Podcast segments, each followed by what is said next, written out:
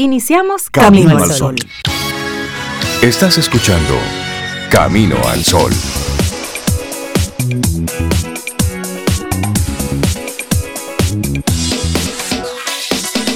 Muy buenos días y bienvenidos a Camino al Sol, arrancando nuestro programa tempranito en la mañana de este viernes, que estamos a 11 de marzo año 2022.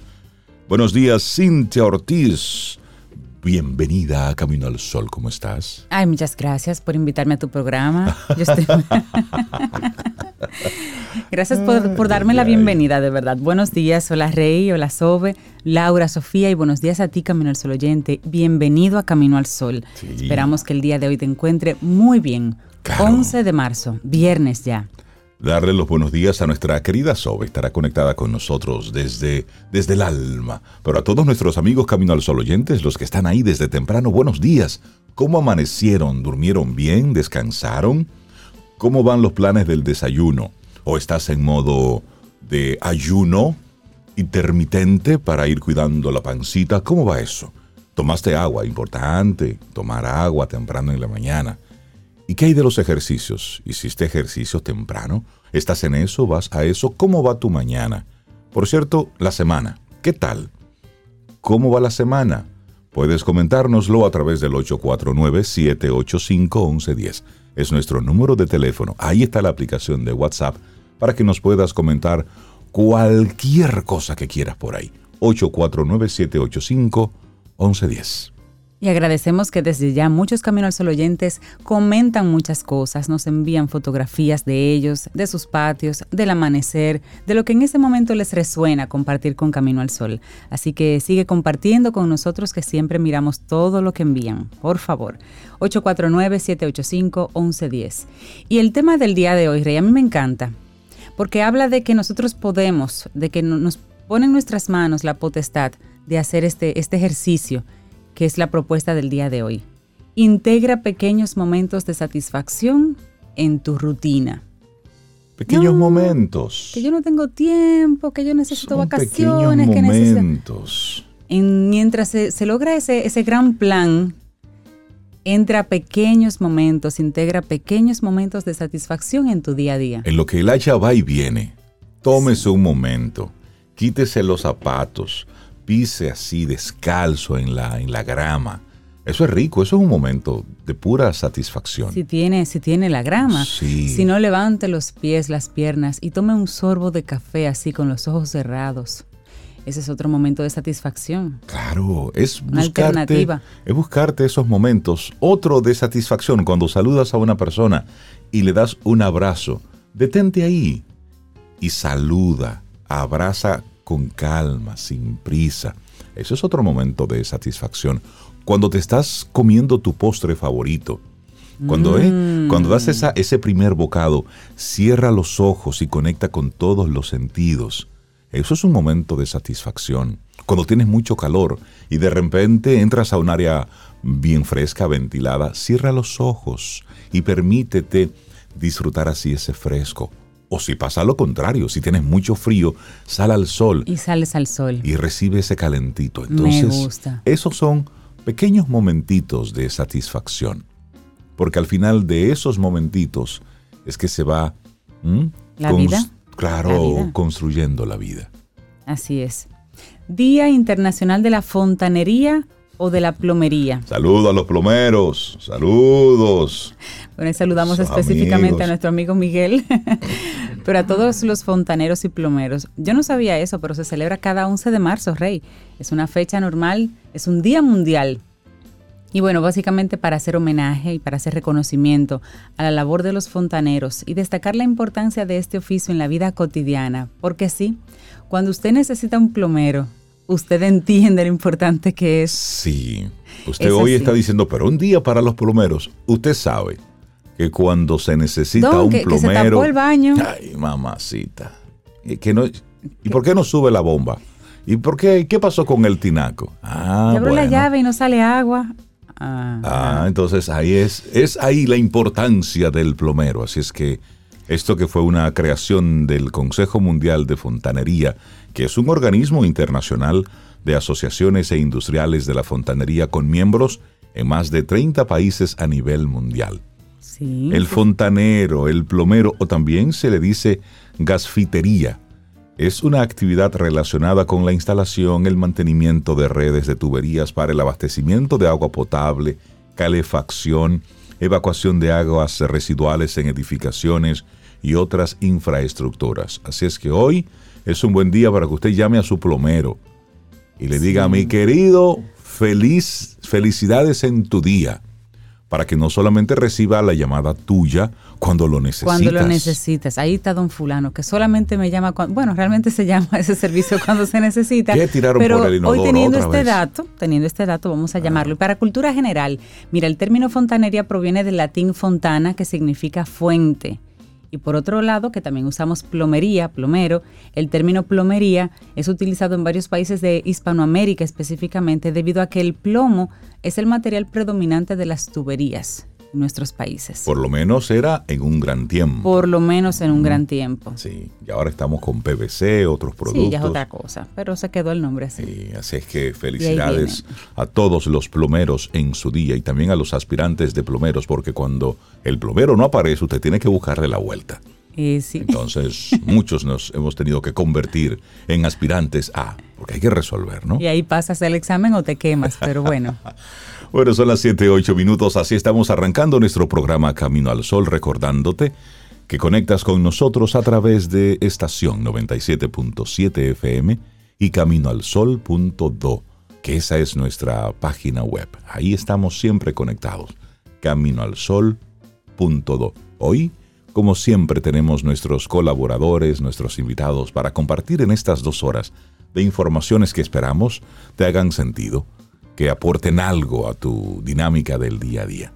Así es que arrancamos nosotros con música, porque aunque Sobeida no está físicamente, ella hace su tarea y ya nos deja cosas. Entonces, dentro de todo esto, respetando la línea musical que ha diseñado Sobe para el programa en el día de hoy, arrancamos con Juan Luis Guerra y esto es Tus besos. Buenos días, Bienvenidos, bienvenidas, esto es Camino al Sol. Laboratorio Patria Rivas presenta en Camino al Sol la reflexión del día.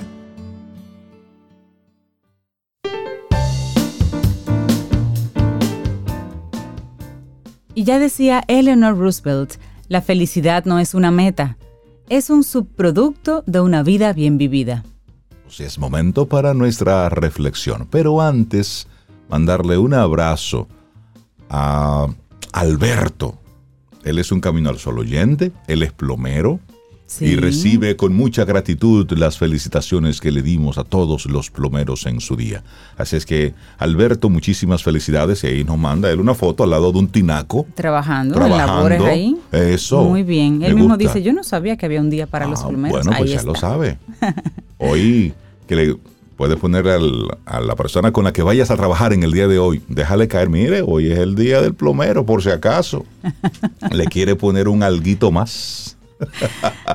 Nuestra reflexión para esta mañana, según Daniel Kahneman, hay que buscar la satisfacción, no la felicidad.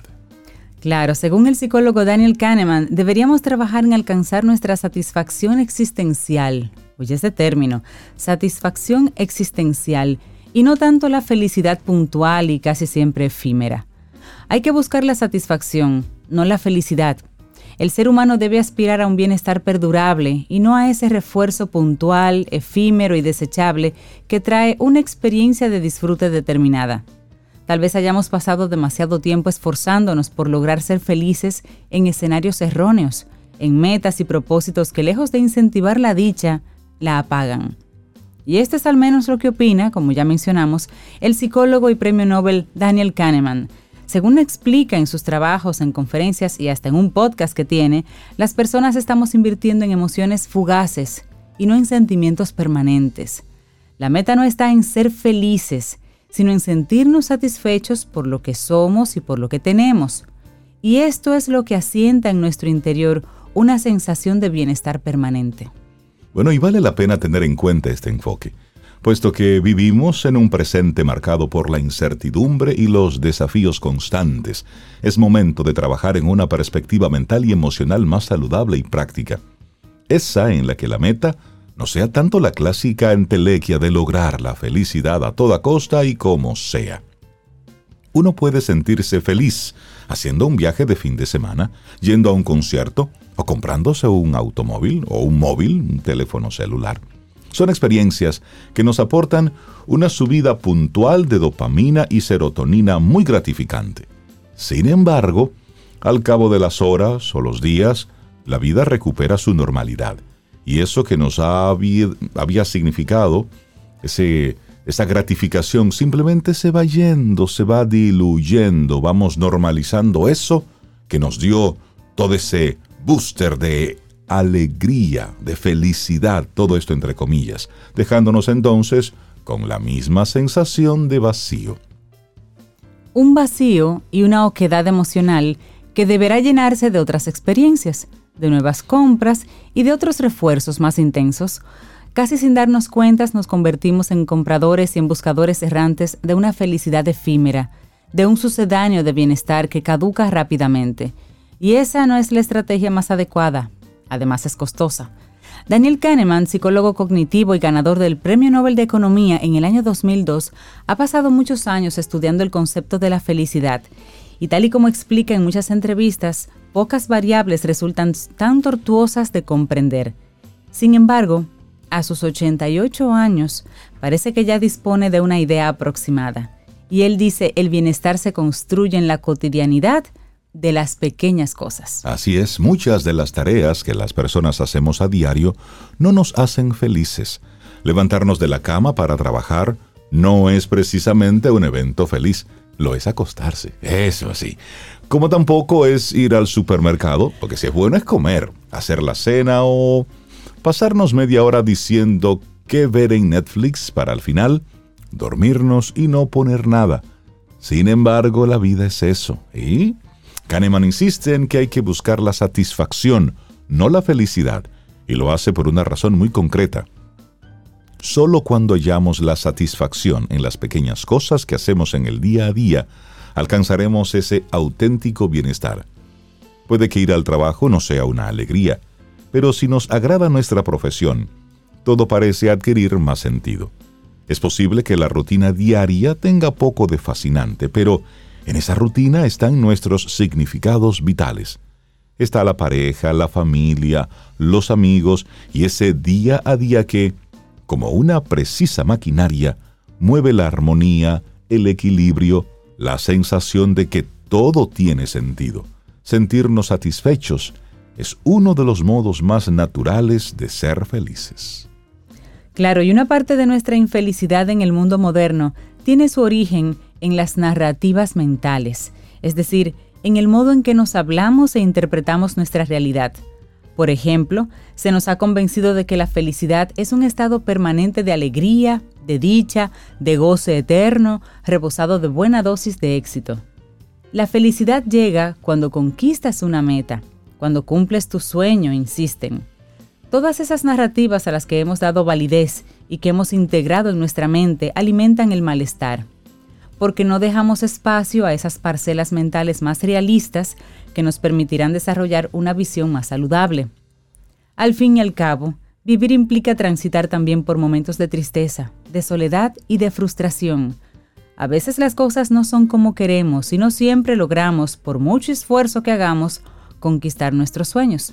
Es más, en ocasiones aún teniéndolo todo y alcanzado esos sueños, no sentimos nada, no somos felices y esto también lo describió el propio Daniel Kahneman luego de un estudio realizado en el año 2010. A veces, aún disfrutando de unos elevados ingresos, las personas no experimentan un auténtico bienestar emocional. Triunfar no es sinónimo de éxito. Sentirnos satisfechos con lo que tenemos, sea mucho o poco, sí. Y señalábamos al inicio que tal vez estábamos buscando la felicidad en la puerta equivocada. Son muchos los que parecen preocuparse más por acumular likes y seguidores en lugar de pasar tiempo con las personas que aman.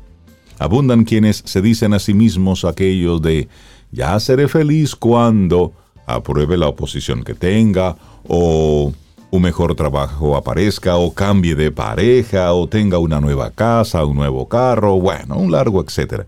Y sin embargo, la vida pasa y nada llega. Buscar la satisfacción, no la felicidad.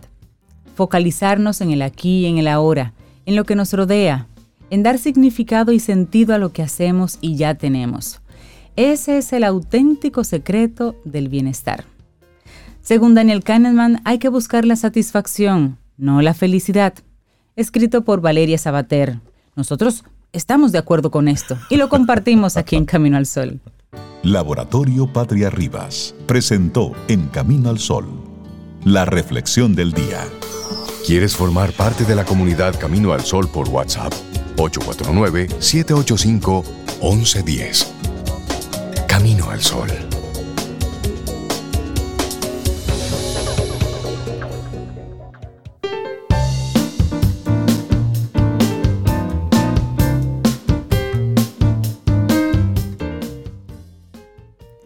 Disfruta la satisfacción de hacer bien las cosas pequeñas. Jackson Brown Jr. Y a ustedes gracias por conectar con nosotros en este hermosísimo día que será tan potente como así usted lo proponga. Y nosotros, tempranito en la mañana, hacemos una conexión internacional con nuestro embajador oficial en la hermana República de las Terrenas, allá en Samaná, Daniel Abreu. Buenos días, Daniel, ¿cómo estás? Buenos días, buenos días. Excelentemente bien. Eh, muy feliz. Ya casi saliendo para las galeras, eh, para un nuevo retiro con ballenas que iniciamos en unas horas. Oh, wow. Felicidades. en este momento, aprovechando toda la conexión con el mar, con el océano, eh, quiero hablar también de otra especie marina muy especial que visita estas aguas caribeñas y estamos hablando de las tortugas marinas. Es muy interesante porque en República Dominicana es así como, como lo es de las ballenas que vienen a nacer a República Dominicana, o sea que digamos que técnicamente son dominicanas, pues algo similar ocurre con varias especies de tortugas marinas cuyo hogar y lugar de nacimiento son playas dominicanas. De hecho, muchas más playas de las que pudiéramos imaginar. Y este es un tema que durante mucho, yo recuerdo que de niño eh, nunca escuché hablar de que venían tortugas a anidar a República Dominicana ni nada por el estilo. Era algo eh, muy ignorado socialmente ni, se resaltaba. Eh, es hace apenas pocos años que se ha empezado realmente a comunicar, a informar, a valorizar eh, pues también, de hecho, hay muchos países, y uno de ellos, el que mejor conozco, que lo hace de una manera muy proactiva, que aprovechan el, anidamiento de tortugas como una atracción turística, ecoturística. Eso es algo que República Dominicana todavía está lejos de hacer, porque eso hay que hacerlo bien y con ciertos controles. En todo caso, ¿y qué país nosotros es ese? tenemos la bendición. ¿Y qué país es el que dices, eh, eh, Daniel? ¿Que hace eso de manera ecoturística? Costa Rica. Ah, Costa Rica, ok. Costa Rica. Costa Rica es un país que lo tiene muy organizado. Eh, es decir, hay muchas personas, que, muchos turistas en el mundo que están dispuestos a viajar a un país solamente a ver anidamientos de tortugas. En República Dominicana tenemos más de 30 playas posiblemente muchas más, porque no, todas han sido registradas, donde vienen tortugas marinas a anidar. De hecho, y lo que inspira el tema de hoy es que estamos empezando oficialmente la temporada de anidamiento de tortugas, que la mayoría de nosotros eh, no sabemos que existe tal temporada. Pues sí, y es una temporada bastante larga. Las tortugas vienen a costas dominicanas entre marzo y diciembre, o sea que casi la mayor parte del año, están en diferentes momentos anidando eh, en República Dominicana. Y de hecho, en este 2022 ya se acaba de reportar el primer anidamiento de tortugas que ha sido en Playa Miches.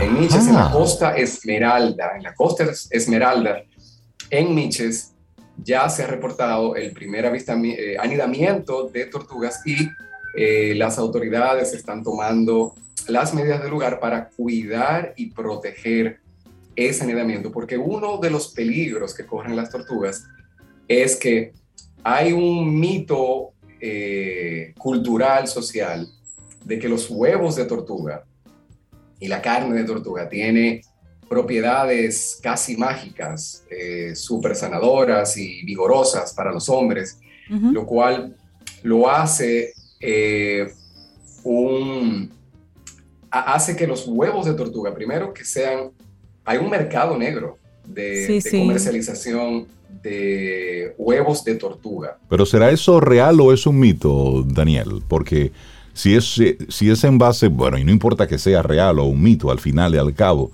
lo importante es preservar las, los huevos de las tortugas. Claro, eh, no hay un, que yo conozca una confirmación científica de que eso es real.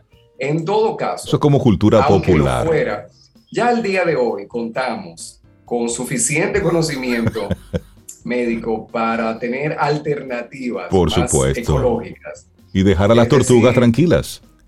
Exactamente. Y, el tema de, quise traer el tema del ecoturismo porque algunas personas que, digamos, los razonamientos ecológicos no convencen a todo el mundo. Entonces, bueno, también vamos a incorporar eh, la posibilidad de que comunidades y personas que quizás se beneficiaban de la venta de huevos de tortuga pudiesen generar más ingresos si se organizan, y esto sí es real, por ejemplo, eh, en la playa Manresa, eh, muy cerca de Santo Domingo, ahí un poco más cerca de Jaina.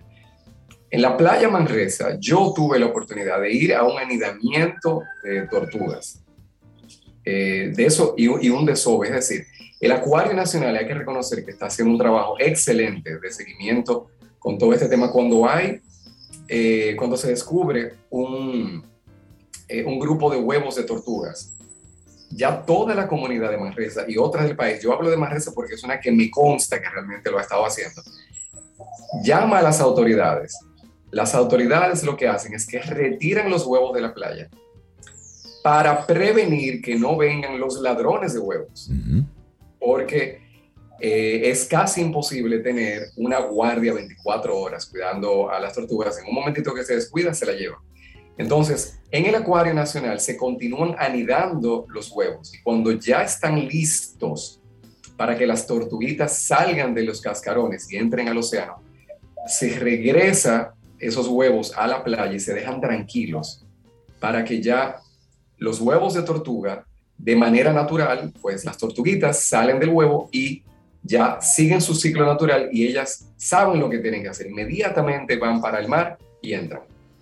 Tengo muchísimas preguntas, curiosidades, Daniel. Una de ellas, por ejemplo, ¿los huevos se devuelven a la misma playa en el que se recogieron? Porque tengo entendido que los, los animalitos, en este caso las tortugas, em, es en la misma playa que, que desoban que llegan al mar porque cada año vuelven a la misma playa donde nacieron. No nunca he entendido cómo es que llegan exactamente a esa playa, pero lo que te quería preguntar es si hay un control de que si hay más de 30 playas, por ejemplo, en el país y, capturan esos huevitos para que no les suceda nada, cuando se devuelven, ¿se devuelven a sus respectivas playas?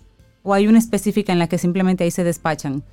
Todas. La información que yo tengo es que se devuelven a su misma playa. Ok. Eh, no existe la capacidad logística en República Dominicana para proteger de esa manera todas las playas del país. O sea, no, eh, lo que se hace en muchas playas que sí, que se concientiza a los pescadores para que eh, las cuiden, para que no las casen. Incluso hay programas hasta de apoyo de pescadores que se le, se le da un incentivo para que no casen a las tortugas y no, eh, y no comercialicen los huevos de tortuga. Es muy interesante lo que tú comentas, Cintia, porque efectivamente las tortugas marinas tienen un sistema tan fino de geolocalización que ellas regresan siempre a la misma playa donde nacieron, aunque luego se pasan la mayor parte de su vida nadando en el océano, cientos y cientos y miles y miles y miles de kilómetros. Ellas regresan al punto exacto donde nacieron no se pierden. Otra pregunta, Daniel. Eso también es un misterio, la ciencia. La ciencia no ha podido comprender exactamente cómo tienen una habilidad tan precisa de, ubicación. De ubicación. Otra preguntita. Cuando hablabas eh, hace un ratito de que si se encuentran los huevos en una playa, se llaman a las autoridades. ¿Qué autoridades en este caso? ¿Cuáles son las autoridades competentes? Si un camino al sol oyente caminando por una playa, una de nuestras playas, se topa con algo así, ¿a quién llamamos? ¿Cómo procedemos? Eh, la primera llamada que se debe hacer es al Acuario Nacional. Y en su defecto al Ministerio de Medio Ambiente, que de hecho es la autoridad donde eh, pertenece el Acuario Nacional. El Acuario Nacional es la institución que está realizando el trabajo de protección, de cuidado de las tortugas marinas. Yo quiero mencionar cuáles son las principales playas en la República Dominicana y caminos oyentes que se encuentran en otras partes del mundo, sobre todo donde haya costa caribe, Centroamérica y eh, en las costas de Venezuela y Colombia, también pueden investigar porque existen también eh, el mismo fenómeno de anidamiento de tortugas en esta temporada. Entonces, rápidamente, algunas de las playas principales donde eh, ya están en temporada de anidamiento de tortugas. En Pedernales, Playa Mosquea, Cabo Rojo, Colita, Bahía de las Águilas, que es una de las playas en Por eso hay que cuidar que ese, que ese proyecto turístico eh, tome en cuenta todos esos elementos. Por supuesto, aquí también para quizás personas que no eh, tienen toda la información de por qué hay un llamado ecológico a preservar el área de Pedernales, esta es una de las razones.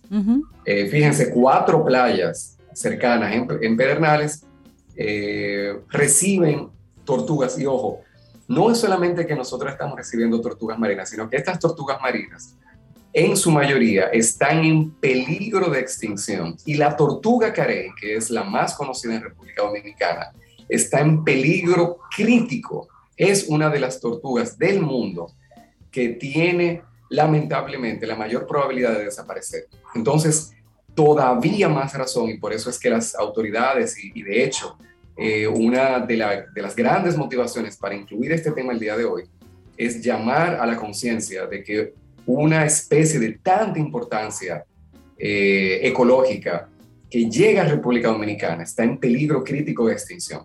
Otras playas, ya comentamos de, Costa Esmeralda y la playa Huaco en Miches, en Puerto, Plaza, Puerto Plata, Playa Maritza, que yo no la conocía, Estero Hondo, en Santo Domingo.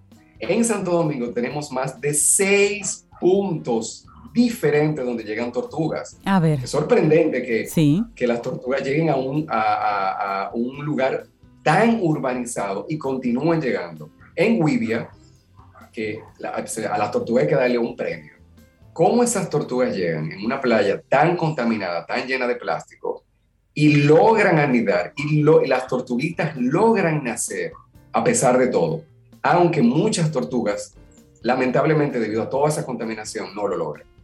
Sin embargo, siguen llegando a Guivia, a la playa de los pescadores, a Playa Manresa, en San Susi, la Alta Gracia, en la isla Saona, en Boca Chica todavía siguen llegando tortugas, en mi querida Samaná, en Playa Morón, aquí cerquita donde yo estoy, Playa Bonita, en Cozón, en el Valle, y hay que reconocer al Valle que eh, en el Valle hay una iniciativa muy interesante que se dio el fin de semana pasado, que se llama el Festival Quelonios, que está inspirado, es un festival de música, de arte y ecología, inspirado en la tortuga de especie Quelonios que anida en la playa del Valle. Entonces ya tenemos incluso un evento cultural inspirado en las tortugas que se hace cada año en esta playa de Samaná. Qué bonito, Daniel. Tenemos aquí una, amiga Camino al Sol oyente que nos comparte, Madeline.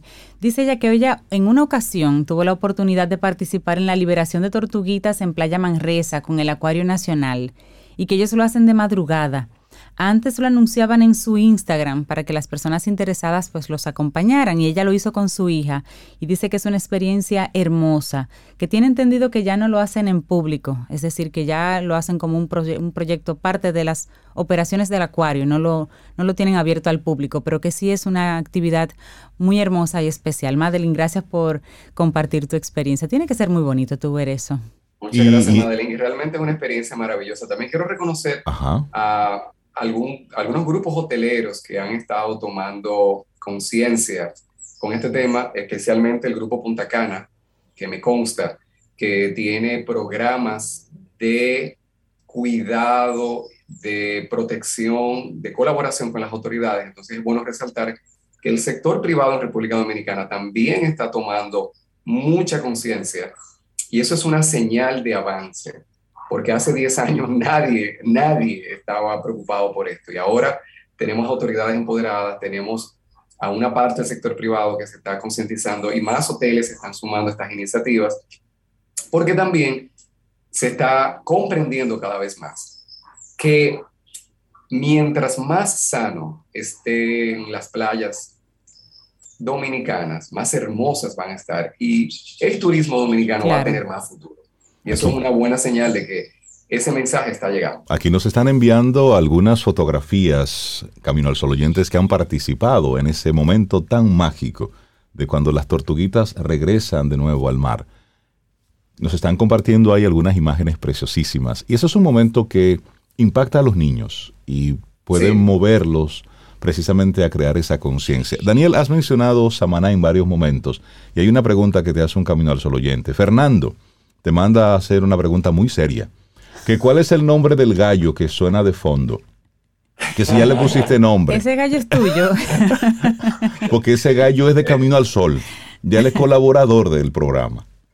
Pues miren, vamos, yo, yo, propongo que hagamos un concurso para bautizar ese gallo. Ese gallo no es de mi casa, es de un vecino, sin embargo. Ya él, ese gallo es interesante porque los días que yo no estoy en el programa, él no canta esta hora. Yo, yo, creo que ya él le soplaron. Que ya, ya estamos en el aire, vamos. Vamos. Mira, nos comparten, Daniel, eh, desde Acción Caribe que mañana, sábado 12 de marzo, hay una limpieza de playas. Y esto es importante porque en una playa limpia tenemos entonces ahí un, un desove de tortugas pues mucho más, pues mucho más armónico. ¿Se, sabe cuál playa? ¿Compartieron cuál playa? No, no compartieron. No compartieron el nombre de la playa en esta, en esta ocasión. Aquí dice que estará, bueno, esta es la playa de los pescadores en el malecón de Santo Domingo. Excelente. Esa playa de los pescadores es una de las playas donde llegan tortugas. Así que quienes estén en Santo Domingo, qué, qué bueno que, que, se está haciendo esa iniciativa. Y en cualquier playa que estés, cualquier eh, plástico que saques de la playa ayuda, aunque sea algo pequeño. Si cada persona se lleva algo de, que no debería estar en la playa. En muy poco tiempo la playa va a estar limpia. Entonces, cada, eh, cada aporte que se haga es muy valioso. Así que, pues, nos invitamos a continuar eh, conectando con, con, las redes del Ministerio de Medio Ambiente que están muy activos. Eh, quiero continuar felicitando al Ministerio de Medio Ambiente de la República Dominicana que está realizando una campaña de información mucho más activa que en cualquier otro momento que yo haya visto a una administración ambiental, así que felicidades. Eh, parte de la información que he compartido, la lista de todas las playas, no, no las leí todas, están en la cuenta de Instagram del Ministerio de Medio Ambiente de la República Dominicana. Siguen la cuenta del acuario porque puede ser que en algún momento sí ellos se motiven a hacer algún... Eh, eh, alguna actividad para liberar a las tortuguitas con ciertos controles. Así que si eso sucede, yo eh, lo voy a anunciar aquí en Camino al Sol. Por favor. Eh, les prometo compartir esa información desde que esté disponible. Así que a seguir valorando eh, a todas las especies, porque las tortugas son dominicanas y merecen tener una larga vida, como es una de las especies más longevas del mundo. Claro, y una vida protegida. Y quiero eh, cerrar con una, una canción de una banda que fue muy popular en los años 60, fue, de hecho fue una banda pionera en el sonido rock pop y eh, compuso uno de los hits más importantes de los años 60 y esta banda se llama Las Tortugas, The Turtles. Y habla en una canción muy bonita, eh, de, una muy buena vibra, que la necesitamos tanto. Eh, disfrutar, estar juntos en estos tiempos donde hay tanta desarmonía a nivel internacional. Así que a escuchar esta banda que se ha inspirado tanto en nuestro tema de hoy, las tortugas. Daniel Abreu, muchísimas gracias. Que tengas un excelente fin de semana. Y gracias por tu tema. Gracias por tu hermoso tema. Tomémonos un café. Disfrutemos nuestra mañana con Rey, Cintia, Soveida, en camino al sol.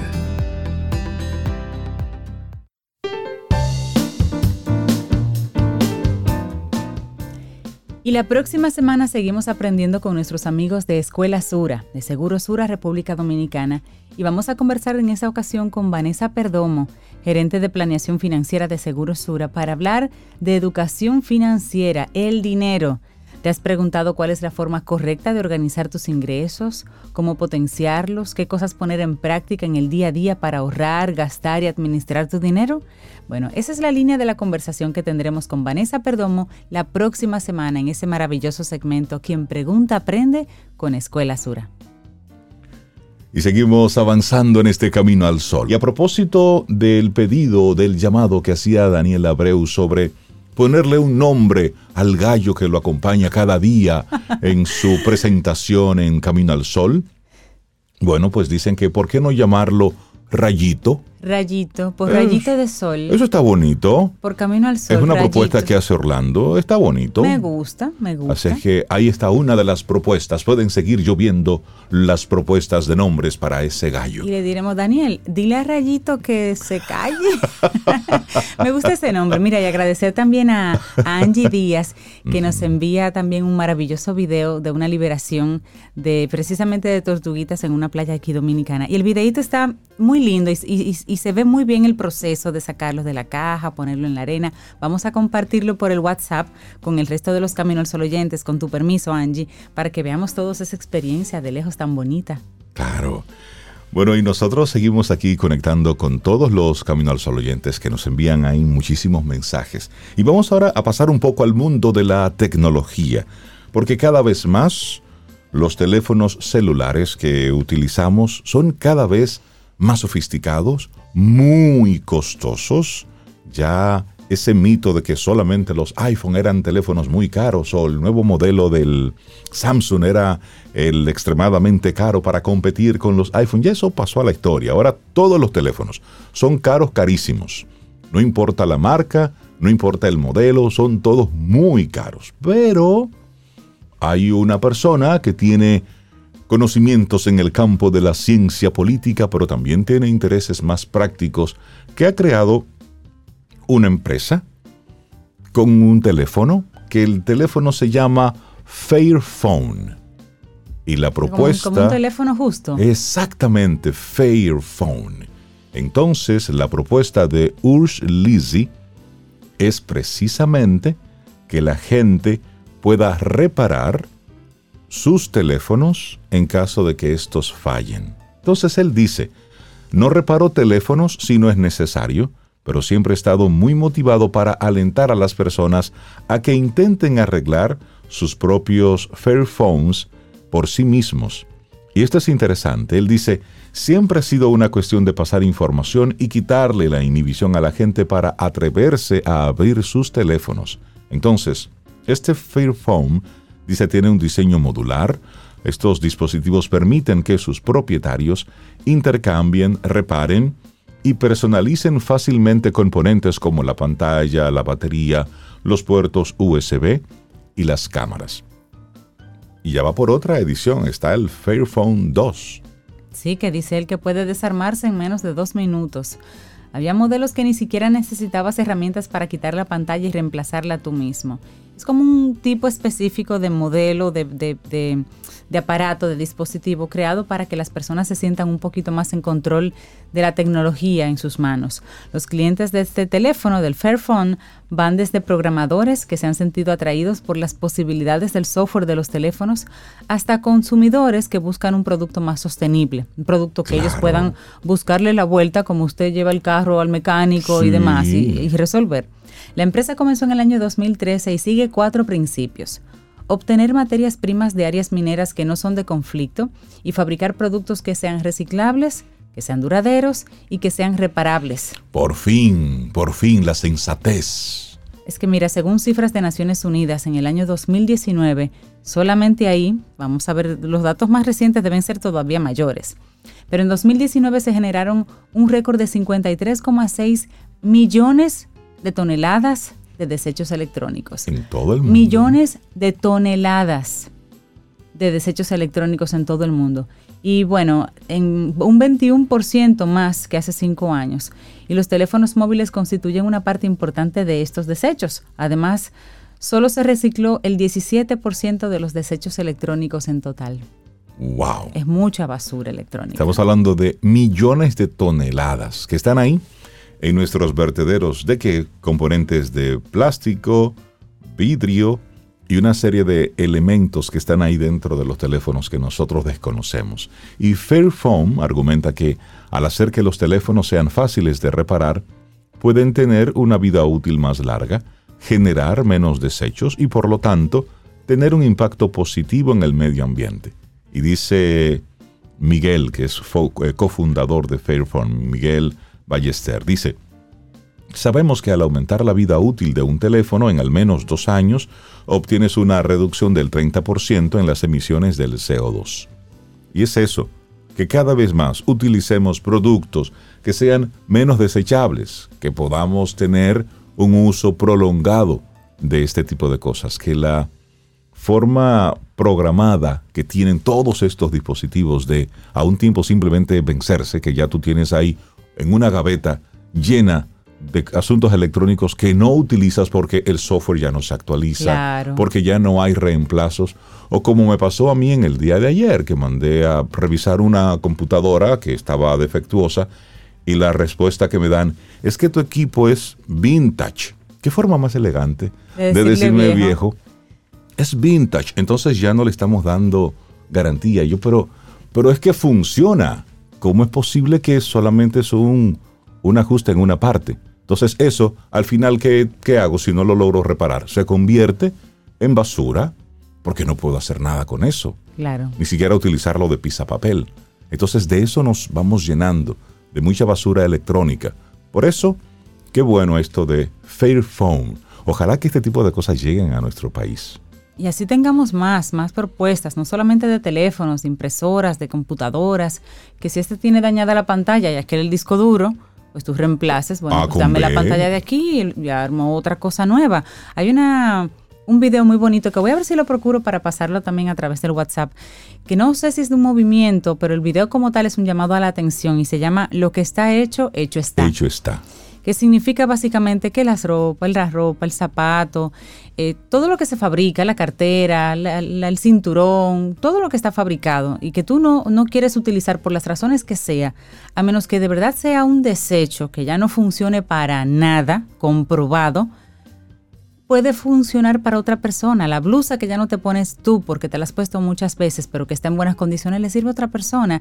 Y es como un llamado a la atención de que antes de desechar, literalmente desechar a la basura, veamos a quién le puede funcionar eso que ya yo no necesito. Y es ese llamado, lo que está hecho, hecho está. ¿Por qué hay que tener más telares prendidos? ¿Por qué hay que hacer más calzado? Porque hay que, cuando el que tenemos, si lo reciclamos, puede funcionar. Así es. Y se están haciendo movimientos interesantes de tiendas de segunda mano en todo el país, creo que, en todo el mundo, creo que en República Dominicana hay, una tienda.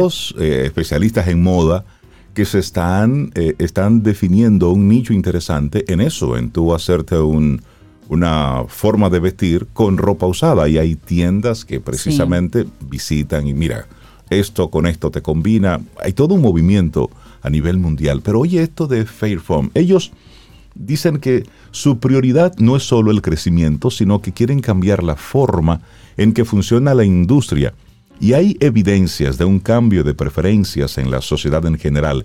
Y esto lo dice la profesora Sigrid Kannenheiser, que se especializa en prácticas de medios y sostenibilidad en la Universidad de Bremen. Oigan esto.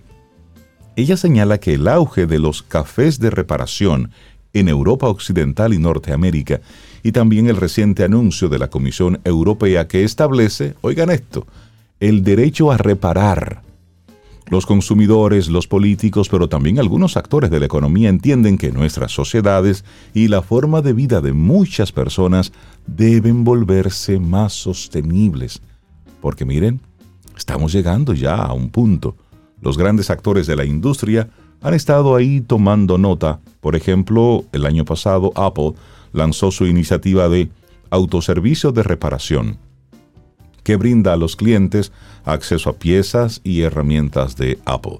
Ese es, por ejemplo, uno de los casos, pero también el Self-Service Repair está destinado a técnicos individuales con el conocimiento y la experiencia para reparar dispositivos electrónicos. Así hablaba la compañía electrónica. Son varios que se están yendo por esta línea, pero sí, el planeta lo demanda y también nosotros como consumidores. Óyeme, estos precios solamente van hacia arriba en una industria que tenemos un dispositivo que es mucho más sofisticado, pero al mismo tiempo es mucho más débil. Con cualquier cosita se nos daña y hay que repararlo o simplemente desecharlo. Claro, y, si bien es cierto que aumentan el nivel de la tecnología y eso lo hace un poco más costoso, también los costos están muy atados a la materia prima como tal, que es cada vez más eh, escasa. Rey. Entonces sí, sí, hay que reusar, hay que reciclar, hay que buscarle la vuelta. Tomémonos un café. Disfrutemos nuestra mañana con Rey, Cintia, Soveida, en camino al sol.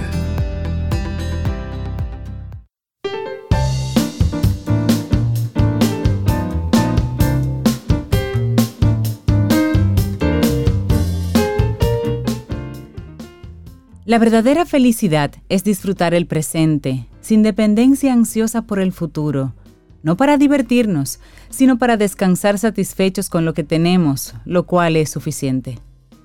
Séneca. Muchísimas gracias por conectar con nosotros. Y bueno, un momento para recibir a nuestra próxima invitada, Adma Shannon Kaur. Ella es profesora Trabajó en el INTEC en el área de sociales, es miembro de la Academia de Ciencias Dominicana y hoy viene a hablarnos sobre un retiro de yoga kundalini que se estará ofreciendo. Adma, buenos días y bienvenida a Camino al Sol. ¿Cómo estás?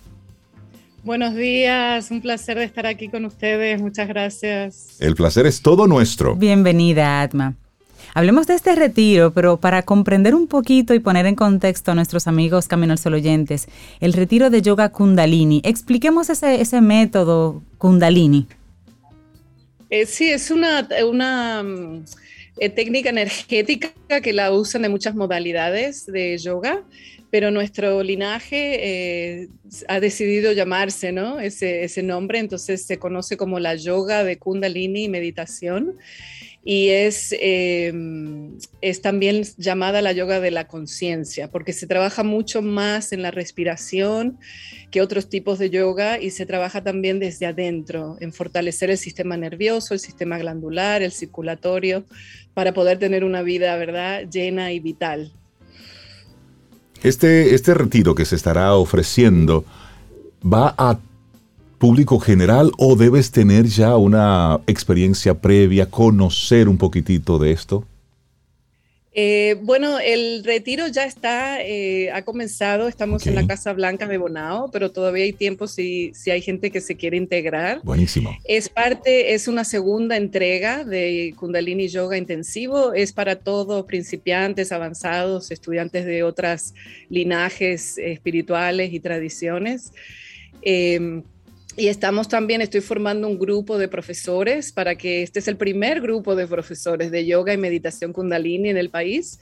Así que dentro de este grupo, ¿verdad? Somos 30 personas ahora mismo. Eh, hay un grupito más pequeño de 12, 15 personas que se quieren certificar en un programa de 50 horas. Entonces los estamos entrenando eh, y esta ya es, su, como dije, la segunda entrega y habrá otra, otro taller en abril del 1 al 3 que también otras personas de profesores o ya que tienen eh, una práctica de yoga pueden también unirse a ese taller. ¿Y cómo llegas tú, Atma, a esta práctica y a este yoga kundalini? ¿Cómo conoces tú de esto y por qué te, te motivas y te quedas aquí? Sí, yo, yo llego a través de la buscando sanación, ¿verdad? Buscando conexión con mi alma, eh, reflexión interior. Eh, estuve en la academia trabajando por 23 años, aquí fui profesora del INTEC y soy miembro también de la Academia de Ciencias, todavía sigo publicando, tengo mi, eh, hace poco publiqué mi memoria, Kundalini eh, Goddess Serpent, Rising from the Borderlands, que es una búsqueda de la identidad.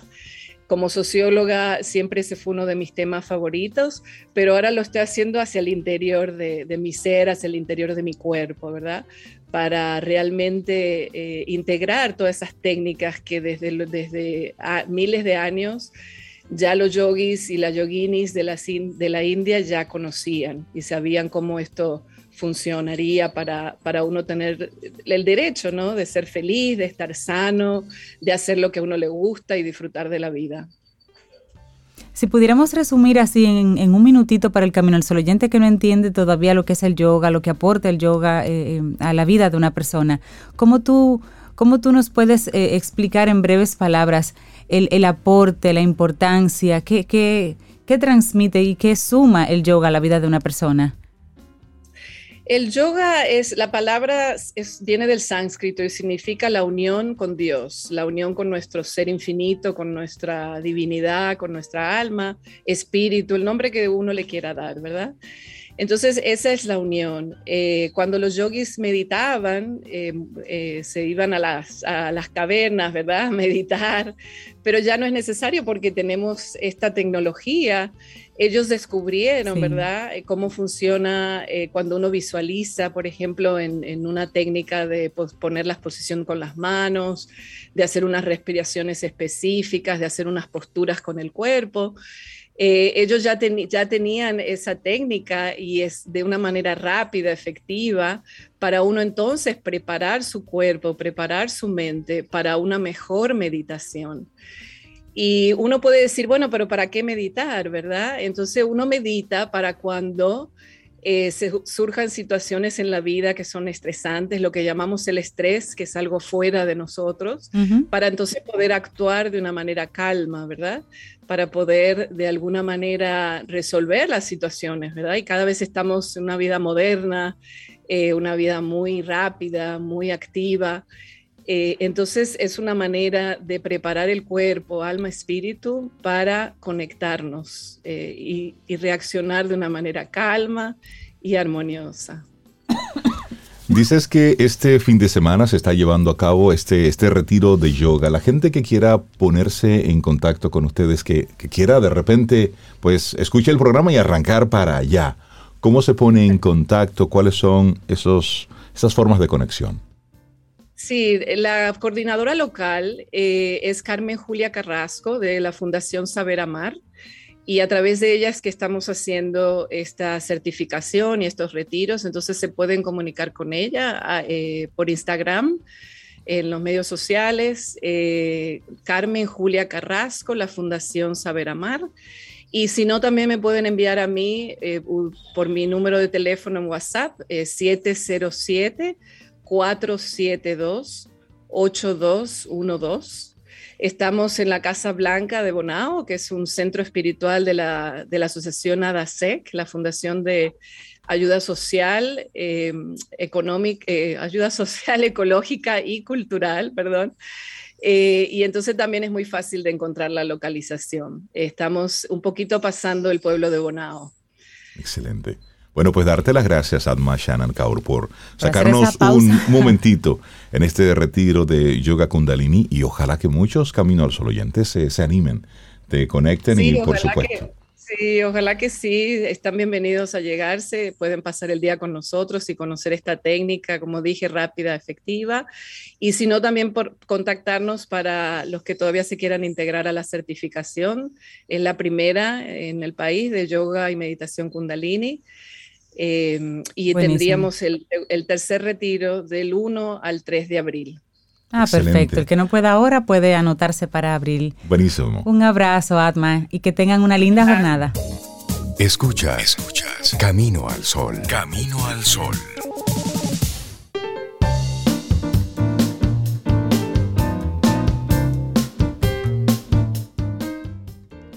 La satisfacción radica en el esfuerzo, no en el logro. El esfuerzo completo es una victoria completa. Mahatma Gandhi Continuamos, esto es Camino al Sol, gracias a todos los amigos Camino al Sol oyentes que a través del 849-785-1110 nos comparten informaciones, contenidos, nos envían videos, canciones, eh, Greca subiendo, desayuno, nos mandan de todo por WhatsApp. Yo lo que quiero es que WhatsApp tenga una función de materiales. Usted lo ponga ahí en materiales y me llega aquí en vivo y directo todo lo que nos estaban enviando. 849-785-1110. Y bueno, llega un momento especial en nuestro programa, darle los buenos días y la bienvenida a Melissa Moya, nuestra profe de apreciación musical, que cada vez que viene, ella llega tocando la puerta con los pies, siempre llega cargada de sorpresas. Hola Melissa, buen día, ¿cómo estás? Halluchen, oh. guten Morgen, espero, yo, espero, que me haya dicho buenos días. ¿Cómo están ustedes? Hola, buenos días, ¿cómo estás? buenos días, Melissa. Siempre tan bueno tenerte por acá. Y tú nos traes hoy una, bueno, una palabra que yo realmente no, no conocía. Lit. Y creo que como yo, pues algunos Caminos al oyentes también van a estar ansiosos de entender un poquito de qué va esto de Lied. Se escribe L-I-E-D. ¿Qué significa Lied? Poema lírico alemán. Poema lírico alemán. Sí, en los segmentos anteriores nosotros estábamos hablando sobre la ópera en el clasicismo y hemos hablado de géneros que se desarrollan en el clasicismo. Pues bueno, una de las de los que se desarrollan es la canción profana y dependiendo de las regiones hay géneros específicos que se desarrollan. Entonces, en Alemania se desarrolla el Lied.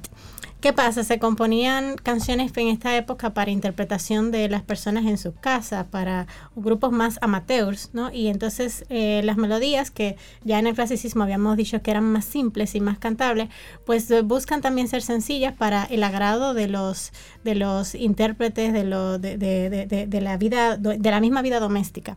Entonces eh, se escribían se escribían canciones con melodías simples, con acompañamientos sencillos para que el cantante pudiera interpretarse a sí mismo también.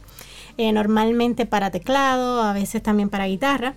Y eh, pues aquí es que surge en este contexto el Lied, que es eh, el poema lírico alemán. Los compositores tomaban poemas, les ponían música y se hacían muchas canciones que eran silábicas, o sea, que por sílaba se pronuncia una nota. Por ejemplo, hago una diferencia. la vez pasada yo interpreté una de las canciones, fue en el Corpio non mi sento, que decía nel cuore più non mi sento brillar la gioventù, cagión del mio tormento. Si se fijan, en varias, en varias sílabas hay como diferentes, eh, diferentes voces, diferentes tonos. Entonces, el lead un poquito más, tiende a ser un poquito más simple, bueno, en, en, y las canciones que se desarrollaron en esta época, eh, porque de aquí no se busca tanto el virtuosismo como, como anteriormente, eh, sino que se busca más ese disfrute eh, de, de, los oyentes. Y bueno, eh, por ejemplo, si hago un pequeño fragmentico de un lead, así, Last of Welt o Last Mix Sign, ven que hay diferentes, sí. hay una sola nota por sílaba. Entonces eso es lo que es silábico. Estaban eh, también eran estróficas, o sea que se dividían en estrofas con eh, ritmo, con rima regular, también con la misma cantidad de versos. Y entonces también habían em, diatónicas, que es que utilizaban escalas, se basaban en escala diatónica. Por ejemplo, la escala do, re, mi, fa, sol, la, si, do, eso es una escala diatónica, que tiene grados consecutivos, como uno al ladito del otro. Entonces, eh, voy a poner un ejemplo cantado. Vamos a interpretar un lead. Eh, este lead que voy a eh, interpretar es Verborgenheit de Hugo Wolf. Es basado en un poema de Morik, de Edward Morik. y en el poema, el poema se trata sobre retraimiento, reclusión. Hugo Wolf era una, tenía una personalidad algo compleja, era depresivo. Y, y bueno, por ejemplo, si escuchamos lo que dice el poema en español, dice... Vete, oh mundo, déjame ser. No me tientes con nimiedades de amor. Deja que este corazón tenga todo para sí mismo, su dicha, su angustia. Por lo que estoy de luto, no lo sé. Es un infortunio desconocido. Siempre a través de las lágrimas veo la querida luz del sol. Entonces finaliza, a menudo apenas soy consciente de mí mismo y la alegría brillante resplandece como un rayo, a través del peso que me presiona dichosamente dentro de mi pecho. Por Dios. y al final se repite el principio. Entonces, si me puedes poner la 1. Esta es música en vivo. Melissa va a cantar, como diría mi papá, de su ronco pecho. así tempranito. Aquí en, Camino al Sol. Muy bien. Entonces, dime si este volumen así está bien para ti.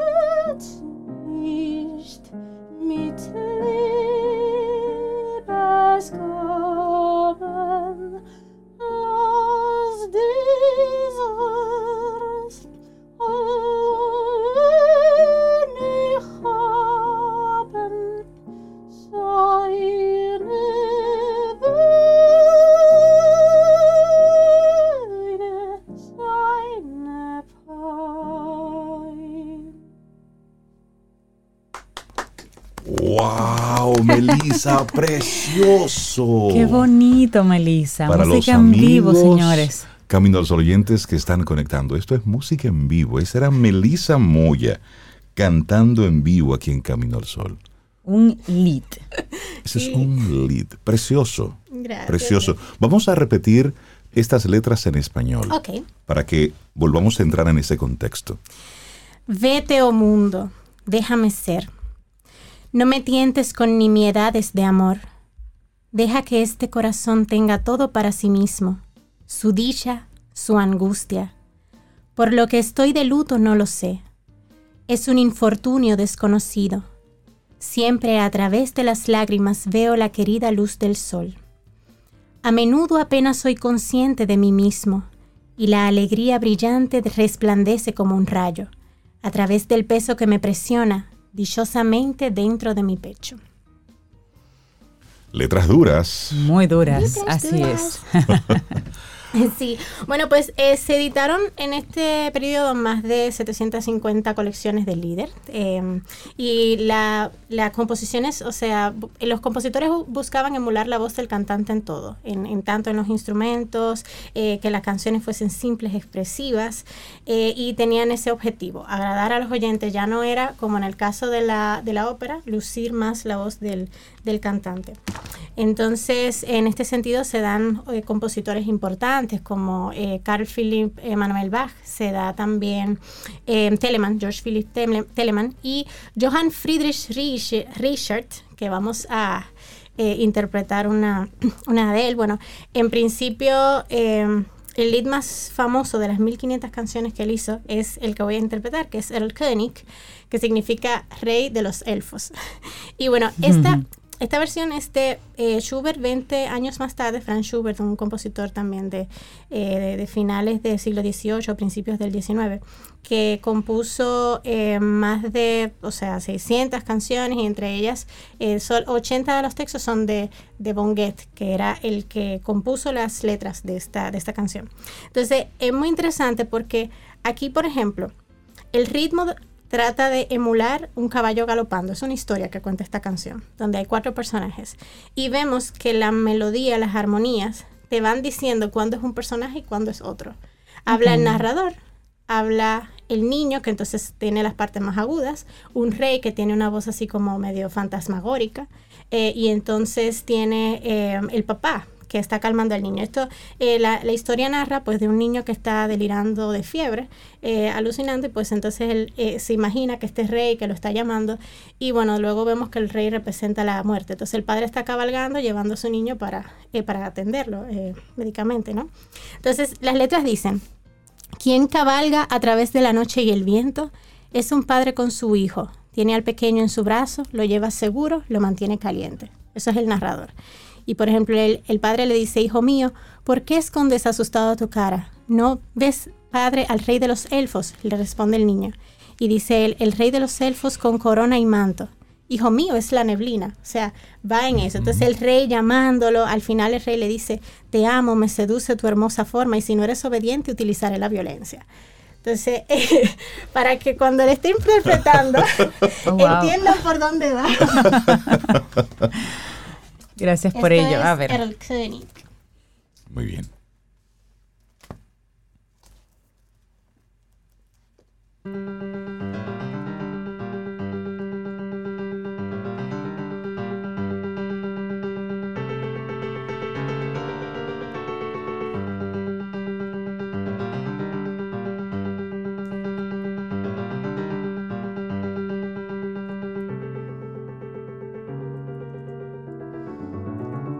Reitet so spät durch Nacht und Wind. Es ist Wetter mit seinem Kind, er hat den Knaben wohl in dem Arm, er passt in Sicher, er hält ihn warm.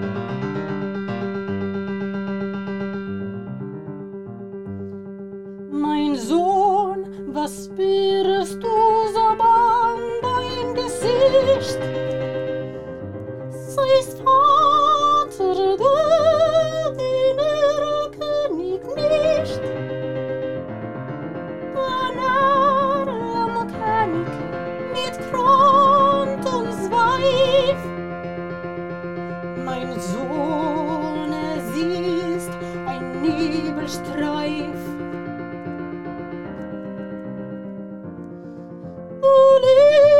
liebes Kind, komm, geh mit mir. Schöne Spiele spiel ich mit dir. Man bunte Blumen sieht an dem Strand. Mit Mutter halt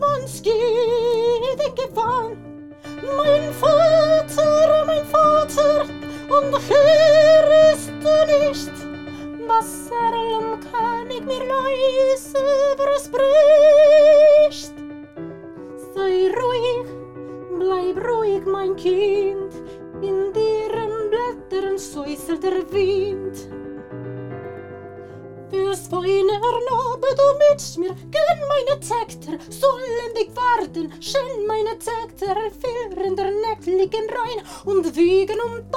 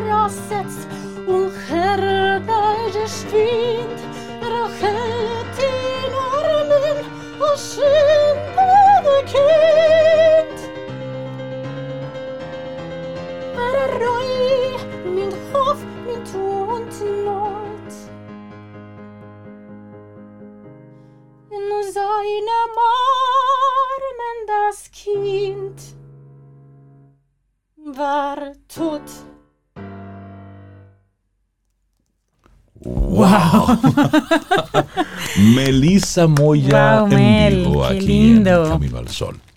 Gracias. Ese- Interpretando dos leads. Esa, a mí, esa a mí me, la, la- la frase final, o sea, en español no la quise traducir antes de porque, para no hacerle como el spoiler, pero al final lo que pasa es que el rey le dice, eh, cuando le dice, si no eres obediente utilizaré la violencia, dice el niño, Padre mío, Padre mío, ahora él me agarra, el rey de los elfos me ha hecho daño. Y dice el narrador, el, par- el padre horrorizado cabalga veloz, lleva en sus brazos al niño que gime, llega a la casa exhausto, en sus brazos el niño estaba muerto. ¡Uh, por Dios! Wow. Sí, muy triste. Eso lo, eso lo sentí al final. Sí, sí, sí, se Eso siente un cierre ahí. Melissa Moya, muchísimas gracias por regalarnos esto en tu segmento en el día de hoy. La gente que quiera ponerse en contacto contigo, ¿cómo puede hacerlo? Porque Melissa es profesora de música, da clases de piano, guitarra. Guitarra no. Ah, guitarra no. Dibuja. Batería, saxo, trombón, trompeta, tuba. de puerta también. Muy versátil. Melissa, ¿cómo conectan contigo? Eh, bueno, a través de Instagram, arroba Melissa Moya A. Me pueden escribir por correo melisamoyaa arroba gmail.com también. Excelente, Melissa. Y a Muchísimas través de gracias. Camino al Sol. A través de Camino al Sol, claro que sí. Bueno, y nosotros así llegamos al final de nuestro programa por este viernes, por esta semana. El próximo lunes estaremos conectando de nuevo con ustedes. Muchísimas gracias por todos los detallitos que han tenido ustedes con nosotros en el día de hoy. Y gracias a nuestros amigos de Gamma Knife, el Instituto Gamma Knife Dominicano, que nos hizo llegar un hermoso desayuno que vamos A degustar, a degustar en, este momento. Que tengamos un muy buen fin de semana. El próximo lunes, si el universo sigue conspirando, si usted quiere y nosotros estamos aquí, tendremos un nuevo Camino al Sol. Y esperamos que hayas disfrutado del contenido del día de hoy. Recuerda nuestras vías para mantenernos en contacto. Hola arroba caminoalsol.do. Visita nuestra web y amplía más de nuestro contenido. Caminoalsol.do Hasta una próxima edición y pásala bien.